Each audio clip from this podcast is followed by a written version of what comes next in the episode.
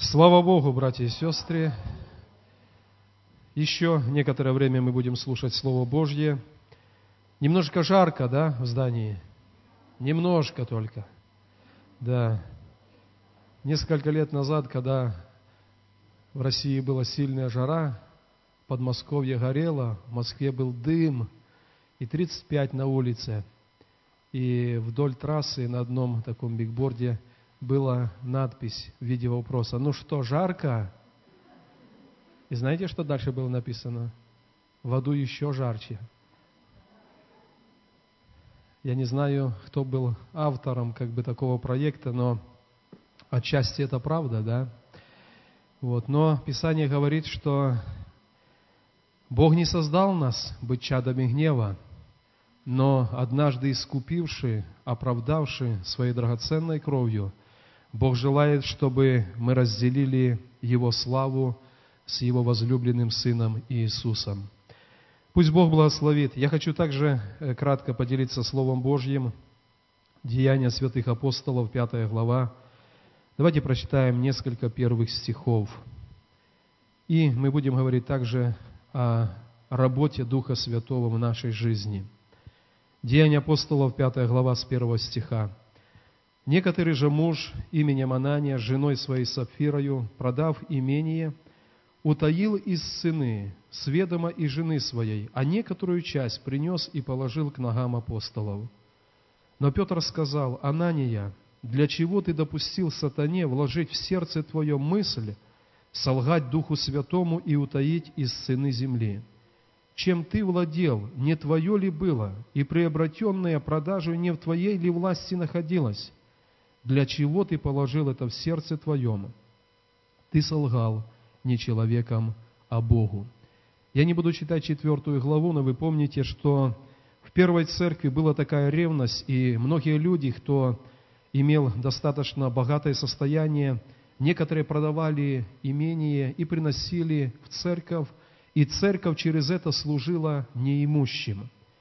И вот эта семья, Анания и Сапфира, они, наверное, с ревности захотели сделать что-то похожее, продали имение, но между собой решили, что часть оставят себе, но принесут к ногам апостолов как будто полную цену. И Дух Божий, который сошел на церковь, он в то время особо тщательно, можно сказать, через людей соблюдал чистоту и святость церкви. И не вопрос в том, что Бог требовал, чтобы Анания и Сапфирая отдали все, что приобрели. Здесь Петр говорит, ведь это было твое, ведь ты властен распоряжаться так, как хочешь. Но почему ты допустил в сердце мысль, принесу часть, но скажу, что это цена всей проданной земли? И вопрос не в количестве того, что принес Петр, но Бог видел его сердце и говорит, что ты солгал не человеком, а Богу. Когда мы говорим, дорогие братья и сестры, о работе Духа Святого в нашей жизни, мы можем вспомнить с самого начала, что Духом Божьим сотворено все. Вселенная или в процессе образования Вселенной Дух Святой принимал участие. Написано, когда на земле был хаос, во Вселенной был хаос из-за причины низвержения сатаны, написано, Дух Божий носился над водою, в одном из переводов, что он рождал своей теплотой вновь все к порядку. И, наверное, та же работа Духа Святого происходит сегодня в наших сердцах, когда там беспорядок, когда там хаос, то Дух Божий, Он производит свой божественный порядок. Через Дух Святой мы получили с вами священное Писание – в Библии написано, что это слово, которое изрекали мужи Божьи, но они были водимы Духом Божьим. Книга, но написана под вдохновением Духа Божьего. Через Дух Божий мы имеем силу, когда говорим кому-то о Христе. Если отнять от нас, от нас помазание Духа Божьего, мы говорим кому-то о Христе, и никакого действия. Но как только к нашему сердцу прикасается Дух Божий – и мы говорим кому-то о Христе, это вызывает жажду духа внутри того человека искать Бога. И все это производит Дух Божий. Я не буду говорить, но в любом учебном заведении, когда говорится о Духе Святом, говорится о том, что это личность, с которой мы можем общаться, которая может нас направлять, удерживать, обличать, побуждать и так далее. Это одна из личностей Божества. Бог Отец, Бог Сын и Бог Дух Святой. Что делает Дух Святой? Я не буду открывать, возможно, Александр будет просто показывать это на экране. Иоанна, 16 глава, 7 и 8 стих. Там написано так, что когда придет Дух Святой, самое первое, что Он будет делать на земле, Он обличит мир о грехе. И вспомните себя. Когда мы были еще до церкви, до уверования, если нам кто-то пытался сказать, что мы живем неправильно, мы этого не принимали. Но был день, когда нашего сердца коснулся Дух Божий, и мы отчетливо увидели, что мы живем во грехе. Дух Святой, Он пришел для того, чтобы в первую очередь обличить мир во грехе. Следующий момент, Иоанна 16, 14, написано, что Он прославит Иисуса.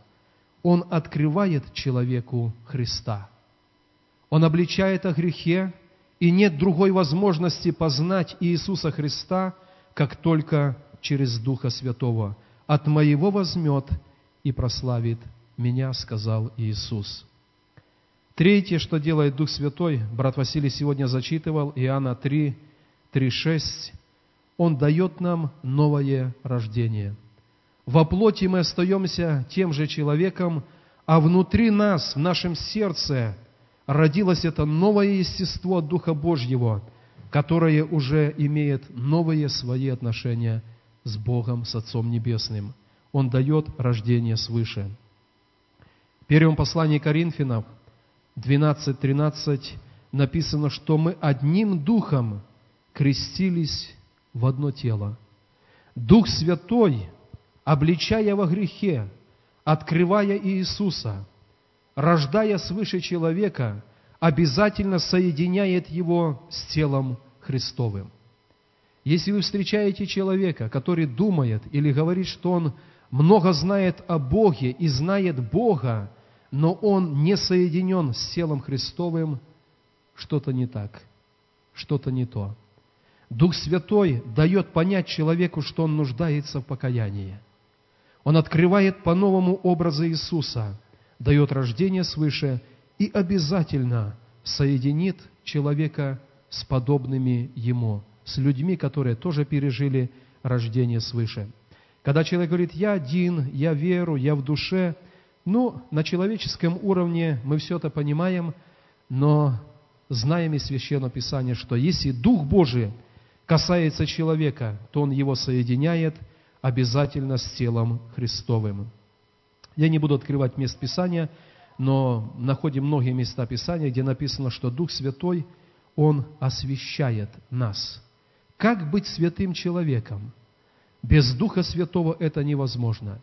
Есть множество религий, которые внешне пытаются на того же нерожденного заново внутри человека нацеплять многие-многие христианские э, какие-то религиозные атрибуты. И так не делай, и это не делай, и но ничего не меняется в сущности внутри, и только Дух Святой дает освящение.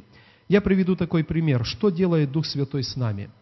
Лет 15 назад, когда мы купили наш дом, это был очень запущенный дом.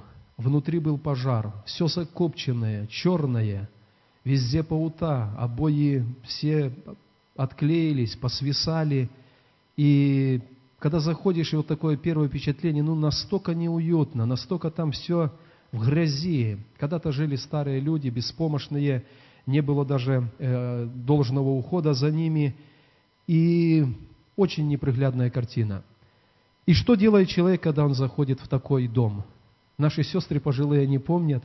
Мы несколько дней, они нам помогали, вытаскивали весь этот мусор, всю эту грязь. потом начали красить, клеить обои, белить, привели все в порядок. И уже только потом начали приводить и снаружи, да, и фасады побелили, там где-то подкрасили, э, территорию дворовую приводили в порядок. Это то, что делает Дух Божий, когда приходит в наше сердце. Без Духа Божьего самый начитанный, самый религиозный человек внутри себя имеет такую большую, большое такое запустение. И когда Дух Божий обличил человека во грехе и пришел к нему в сердце через рождение свыше – он начинает всю эту нечистоту из нас удалять. Это не приходит в один момент, да? В один момент приходит понятие, что больше мы не будем жить так, как жили раньше. Вот это приходит в один момент. В один момент Бог освобождает людей от пьянства, от курева порою, от наркотиков, от других пороков, прикоснулся, и это ушло. Но многие жизненные привычки, вот эти наслоения, Дух Божий удаляет и удаляет из нас – процессе жизни. Но Он это делает обязательно. Когда пришло время свободы проповеди, пооткрывались многие церкви, и многие люди, не пережившие этого рождения изнутри, они последовали просто какой-то моде. Вот стало модно ходить в церковь, и я хожу. Модно ставить там за что-то свечи, где-то что-то э, читать, поклоняться. Все делают, и я делаю. Кто-то делает это от всего сердца имея на то побуждение от Бога. А многие люди делали это просто так. Другими словами, внутри, в этом внутреннем доме осталась грязь, нечистота, а человек пытается как-то облагородить себя внешне. Написание говорит, вся наша праведность без Христа – это как запачканная одежда. И только когда Дух Божий прикасается к нам, мы начинаем видеть, кто мы есть на самом деле – я приведу такой пример, тоже не будем открывать. Книга пророка Исаии, 6 глава. Помните, что там написано, да? Исаия вошел в славу Божью. Он увидел прославленного Господа на престоле, и самое первое, что он воскликнул, «Горе мне, я человек с нечистыми устами». Дорогие братья и сестры, возможно, мы давно в церкви, и мы пережили это рождение свыше, но жизнь идет – и если мы где-то не прислушивались к голосу Духа Божьего, мы могли допустить в наше сердце это наслоение греха. И что нам надо? Нам надо возвращение в эту славу Божью. И то, что мы понимаем как должное в жизни, когда прикасается Дух Божий, мы понимаем, как неправильно я веду себя в отношении моего Господа. Это делает Дух Святой в нашем сердце. И Иисус когда-то вышел на проповедь, и его проповедь, первая проповедь, она заключалась в следующем. «Дух Господен на мне, ибо Он помазал меня открывать двери темницы, глаза слепым, измученных людей отпустить на свободу». И вот эта работа Духа Божьего. Дух Святой сошел на него, и он говорит, Дух Святой на мне, Бог помазал меня Духом Святым, и я могу творить эти великие дела. Что говорит Иисус о церкви? Уходя, Он сказал, вы сотворите то же самое, и вы сотворите больше, чем сотворил я. Почему? Потому что когда Дух Святой в крещении сходит на нас, задача верующего человека сохранить эту первозданность, эту чистоту Духа Божьего. И когда мы ходим в этой чистоте и святости, Иисус говорит, дела, которые я творил, и церковь моя будет творить. Можно сказать, что крещение Духом Святым, оно выравнивает наше служение на земле со служением Христа, которое Он исполнял. Иисус молился и открывал очи слепым, и сегодня верующие люди во многих местах, они молятся, и Бог совершает это чудо исцеления. И недостаток силы Божьей Церкви только по одной причине, что наше сердце, оно где-то не отражает этой праведности и чистоты Божьей. Но когда мы чисты в глазах Бога, тогда Дух Святой, Он тоже на нас для того, чтобы совершать эту работу Божью.